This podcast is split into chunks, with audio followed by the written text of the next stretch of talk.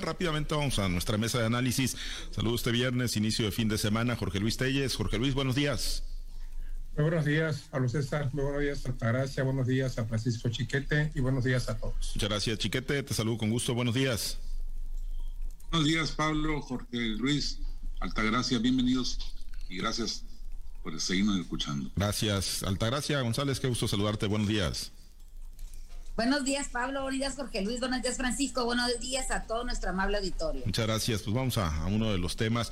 Ayer eh, platicábamos, ¿no? Sobre la expectativa de la visita del presidente López Obrador a Estados Unidos en Washington, la reunión con Joe Biden, con Justin Trudeau de Estados Unidos y de Canadá. Y bueno, Jorge Luis, pues se trajo oreja y rabo el presidente. ¿Cómo le fue a tu juicio? Dejó ahí varios temas. Uno de ellos, ¿no? Este bloque comercial para enfrentar a China, como pues eh, lo dejó ahí con, con la narrativa, ¿no? Y es prácticamente lo que han recogido la mayoría de los medios nacionales e internacionales. A tu juicio, ¿cómo le fue al presidente Andrés Manuel López Obrador? Bueno, pues hasta ahorita no he escuchado yo nada relacionado con la reforma eléctrica, cuando se especulaba mucho pues de que podría ser uno de los temas más importantes a tratar y de los que podrían surgir algunas noticias impactantes. Probablemente el tema se haya tocado en la reunión que tuvieron la reunión privada que tuvieron los tres mandatarios después de los posicionamientos oficiales en torno a esta reunión cumbre que hubo en los Estados Unidos.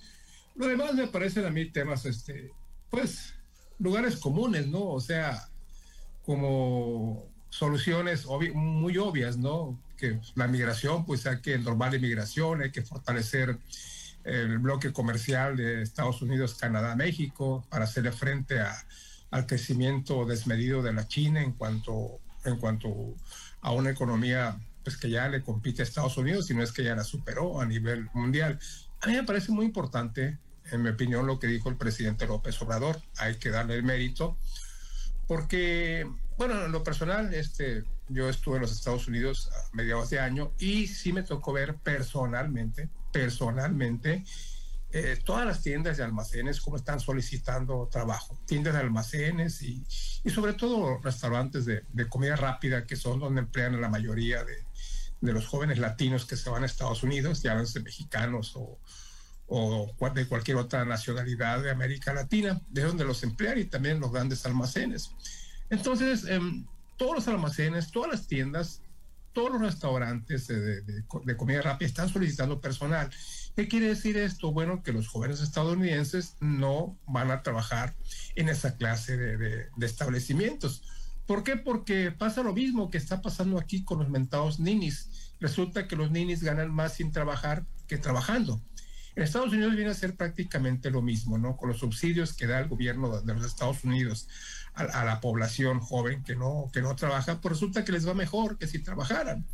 Y se ocurre el mismo razonamiento, pues si si trabajando me pagan menos y no trabajando me pagan más, pues mejor no trabajo. Y ahí están los grandes almacenes. Y más ahora en esta fecha, que ya viene el Thanksgiving y que ya viene la época navideña, se está acrecentando de manera alarmante la demanda, la oferta de empleo para la población residente en Estados Unidos, sea um, oriunda de allí, sea norteamericano, sea, o sea, este, indocumentados o documentados, como sea, pero hay mucha oferta. Eso es a lo que se refiere el presidente López Obrador. ¿Por qué, ¿Por qué no se ven las cosas desde ese punto de vista? Yo quiero imaginarme que los estadounidenses y canadienses también saben, están conscientes de este problema que está surgiendo entre esta clase de negocios, pero al mismo tiempo le tienen desconfianza a, a, los inmigrantes. Saben bien que a lo mejor sí van a trabajar, pero no saben qué daños colaterales puedan tener esas personas. No conocen sus, antecedentes, si son asesinos, si son delincuentes, si son, pues, lo que sea, ¿no? Yo imagino que ahí está ese pudor de no contratar a la gente, pero pues mientras esto pasa o mientras esto no sucede, pues resulta que eh, los establecimientos grandes van a estar padeciendo de personal, no van a estar ofreciendo el servicio que ellos siempre prometen y al mismo tiempo pues están, están generando un, frenón a su, a su economía. Yo destacaría de manera muy importante esto que dijo el presidente. Hay que aunarle también las cosas buenas que dice, no, no todo este que sea crítica. Para mí, mi impresión, eh, mi particular punto de vista, esto es lo más importante, me parece muy lógico. Lo demás, los demás cuestionamientos, demás reflexiones, aunque pues ya, ya este, el, canciller dijo que había sido una reunión histórica, lo importante sería saber qué fue lo que platicaron en la reunión privada los presidentes. Lo demás, te digo, lugares comunes, eh, eh, o soluciones muy obvias, ¿no? Como cuando decían, tengo el problema de que no tengo un puente y cuál es la solución, pues que me construyan el puente, ¿no? El río. Yo lo veo desde ese punto de vista. Sí, efectivamente. Pues bueno, eh, Chiquete, eh, eh esta visita del presidente Andrés Manuel López Obrador, ya me tocaba escuchar ¿no? algo de lo que decía Joe Biden, ya no son nuestros vecinos del sur, decía Joe Biden, ahora somos eh, iguales, van a tener un trato igualitario. ¿Sí le ha generado el presidente López Obrador a México un trato más digno en el extranjero y particularmente ante pues, la potencia, ante los vecinos de Estados Unidos? Pues más que López Obrador, creo que ha sido la propia actitud de Biden. Biden es un político humanista trae una visión muy distinta de la que tenía Trump.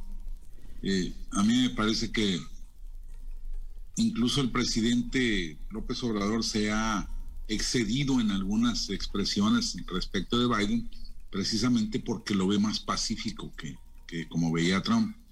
Entonces, yo creo que es, es, más bien el cambio de allá. Nosotros no hemos puesto gran cosa para, para, esa, para ese cambio de trato el, país y la representación del país han estado, digamos, estáticos ante, ante esta, esta situación.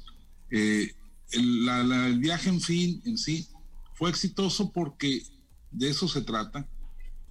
Antes de que se concrete la, visita, los encuentros, pues son, se trabaja mucho en, los medios diplomáticos, en los, los cancilleres y sus equipos, para ir afinando los detalles de tal suerte que ya los presidentes solo lleguen y sonrían y, anuncien las grandes cosas que en este caso no ocurrieron, pero pues para hacer una reunión que no se había realizado en cinco años después de la presencia de Trump, este, y que además se da con temas difíciles entre los diferentes países, por ejemplo, Canadá está muy, muy molesta con el cambio de actitud de la del programa económico gringo, que está impulsando los autos eléctricos construidos ahí mismo. Y esto pues afecta mucho a Canadá como afecta a México, porque nuestras principales exportaciones a Estados Unidos son de automóviles, precisamente. Entonces, si ellos van a subsidiar eso, pues nos van a dejar fuera del mercado. Y entonces Trudeau fue, habló con los, con los eh, diputados, con los representantes gringos de los dos partidos para hacerles ver el riesgo en que estaban poniendo al Tratado de Libre Comercio, las asimetrías que se iban a generar entre nuestros tratos comerciales y la pérdida del sector norteamericano, del bloque norteamericano frente a la competitividad que tienen otros bloques. Entonces, el presidente no. El presidente López Obrador fue a lo que iba, a las reuniones oficiales, no buscó este, más encuentros, más ni siquiera con, los grupos de, indocumentados o de migrantes para hacer un refuerzo en la, relación, no. Simplemente los manejó como uno de los elementos importantes, por supuesto, pero sin ir más allá, sin pedir a los, a los representantes eh, latinos de los dos partidos en el Congreso que apoyen esa, esa iniciativa, sin, sin mover hilos para que pues lo que se puede hacer a favor de esta iniciativa que ya presentó el presidente Biden, pero que obviamente todavía no empieza ni siquiera a discutirse. Entonces, la, la, visita fue un éxito, definitivamente, pero fue un éxito diplomático, fue un éxito porque así estaba programado que ocurriera. Biden necesita presentarse como un hombre con buena influencia sobre el resto de América del Norte. Eh, López Obrador necesita decirle a su, a su público en México que fue y triunfó por todas orejas y rabo. Y Trudeau pues necesita presentar resultados de su lucha, o por lo menos demostrarle a la sociedad canadiense que sí está haciendo las cosas como se deben hacer. Entonces, en ese sentido, tenía que ser un éxito. Un éxito, Altagracia, en el plano diplomático nada más, en las fotografías, en las sonrisas, sin que haya diferencia de fondo o sin que esas reuniones hagan diferencia de fondo en ninguno de los problemas estructurales que tenemos en el país, migración y bueno, de seguridad, pues ni qué decir, ¿no? Con lo que está ocurriendo ahí con en Zacatecas, en Morelos, en Jalisco, ¿no? Con los colgados el día de ayer en un puente, en fin, muchos problemas muy serios que tenemos en el país.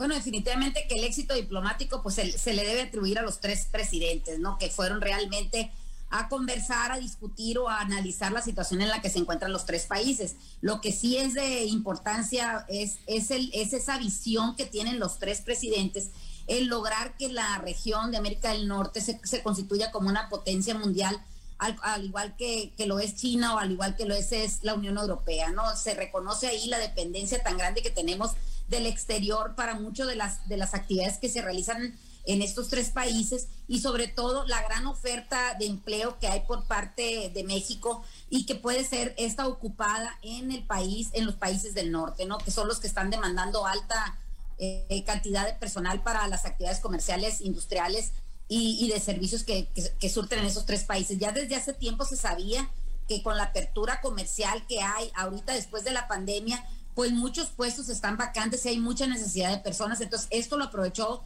muy bien el presidente Andrés Manuel López Obrador para brindar esta mano de obra o este personal que hay en México para que ésta sea empleada en, en estos países y apoyó la, lo que es, por lo menos en el discurso, apoyó lo que es la iniciativa presentada por el presidente Biden para la migración ordenada de, de, de estas personas. Eh, no se trató el tema de las, de las migraciones que hay del sur de, de, lo que es América del Norte y que ha sido un problema tanto para México como por supuesto para Estados Unidos. Se trató muy someramente y no se establecieron nuevos acuerdos eh, como los que se, establecieron en su momento cuando fue eh, el presidente Andrés Manuel frente al, al expresidente Donald Trump, ¿no?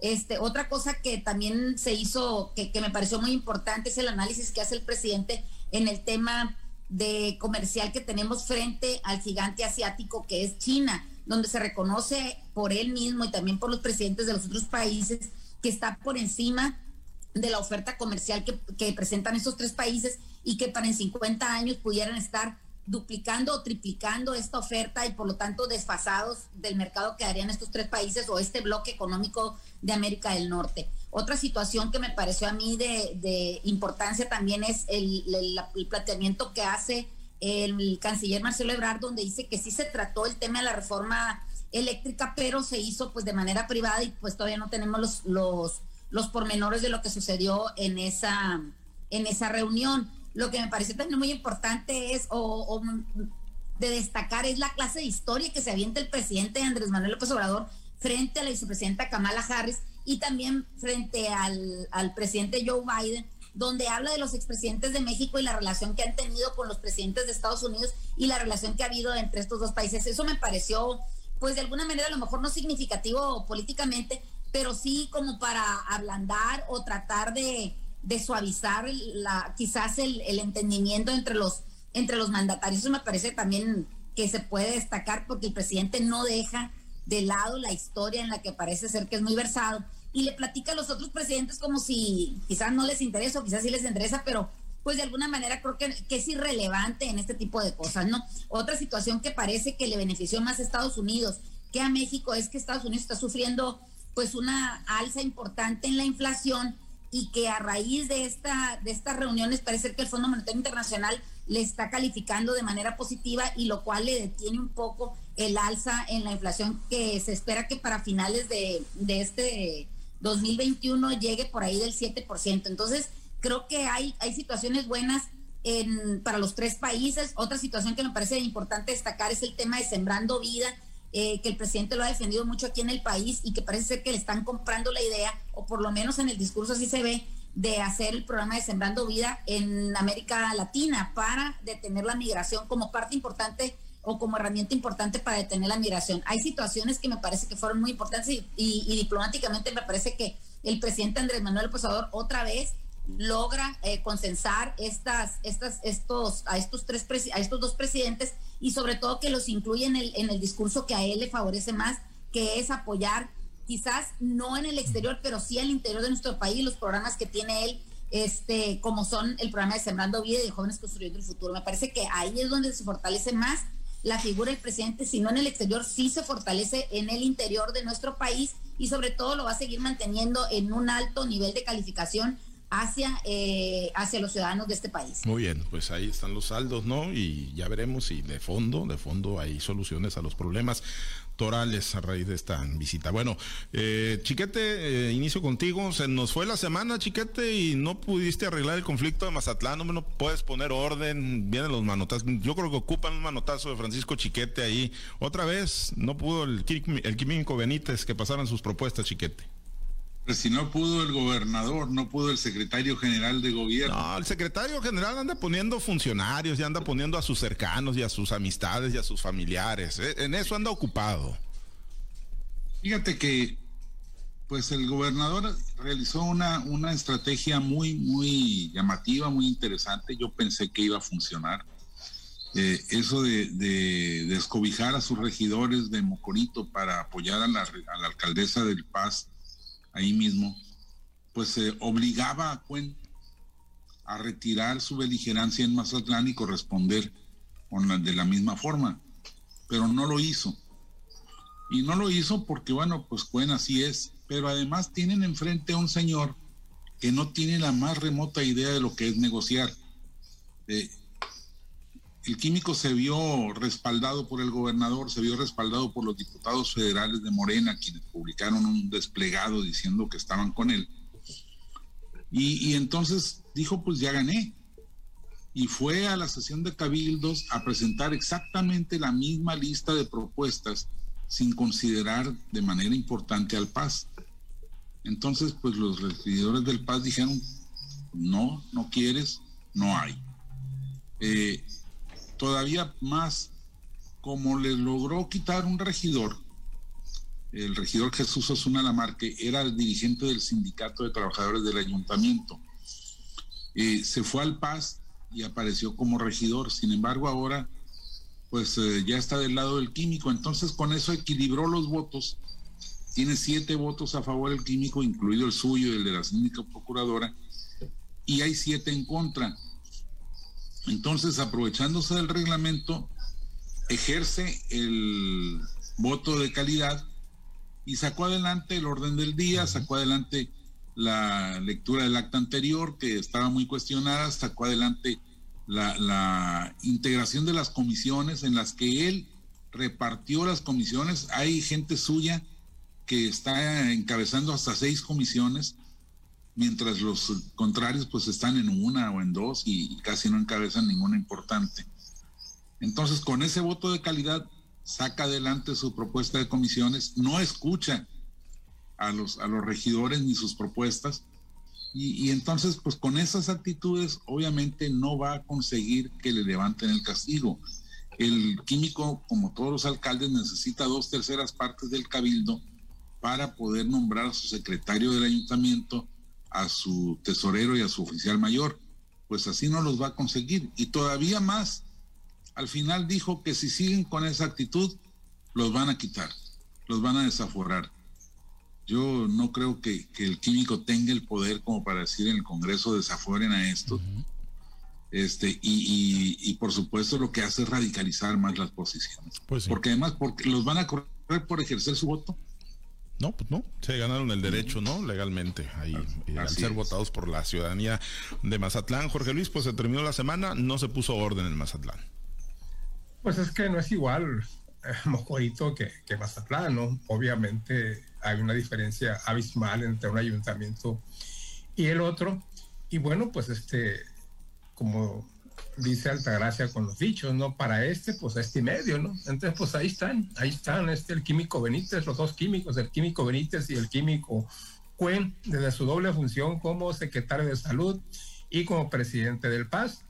Por cierto, mañana, en teoría, debería de, de haber un nuevo presidente del Paz en Sinaloa, en la persona del doctor Víctor Antonio Corrales Burgueño, pero esto se ha mantenido muy reservado, de manera muy discreta. Se mencionó desde antes, pero no se ha confirmada esta, esta decisión de, de, que, que, llegue Corrales. No es un hecho, ¿no? Si, si Cuen así lo decide, pues es un hecho que va a ser Corrales Burgueño el nuevo presidente del PASA. Además es una decisión pues muy, muy lógica, muy lógica y pues eh, muy recomendable para el PAS, ¿no? Porque el doctor Corrales pues es otra cosa, ¿no? Muy diferente a la personalidad de Cuen. Pero lo que me extraña es que yo no creo que que Cuen siga jugando de las contas al gobernador. Y para mí lo que está haciendo es jugar de las contas al gobernador. Y esto me parece peligroso en este arranque de gobierno. Pues sí, sí, la realidad es que le está jugando las contas indiscutiblemente. Yo no creo que sea algo concertado, Altagracia, entre Cuen y el gobernador Rubén Rochamoya, ¿no? Más bien sí se parece, sí parece ahí que no, no los ha podido meter en cintura.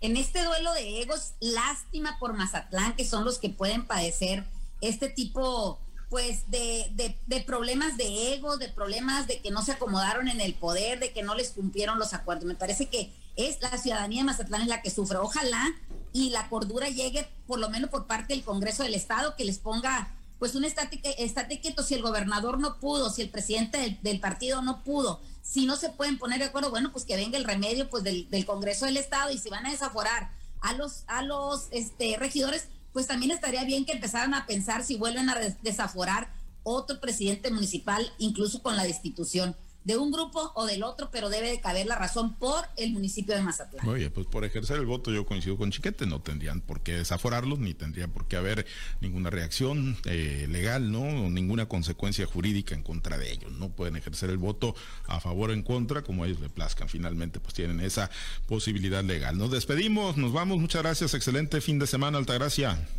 Gracias a Dios es viernes, que tengan un buen fin de semana. Gracias a Dios es viernes. Gracias, Jorge Luis. Y el domingo Cruz Azul Monterrey, ¿no? Cruz Azul. No, pues Cruz Azul Monterrey, chiquete. La verdad después de la gira de la selección nacional, como que no quedan ganas de ver fútbol mexicano. le fue mejor al presidente, le, fue mejor al presidente López Obrador, hombre, por Estados Unidos, con Canadá y Estados Unidos que a México. Sí.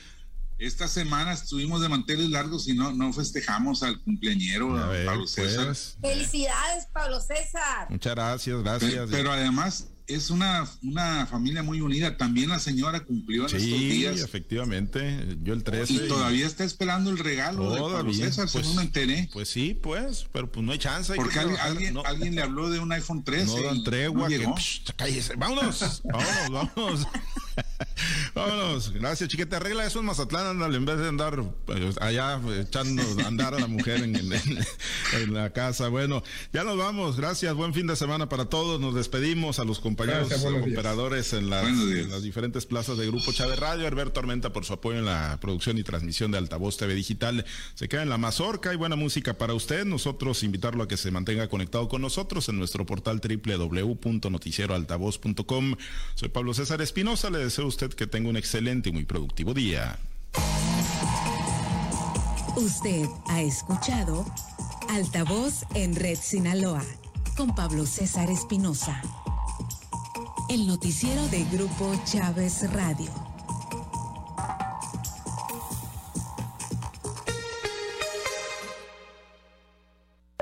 Disfruta de tu viaje con nosotros. Estás en compañía de XHTNT 100.5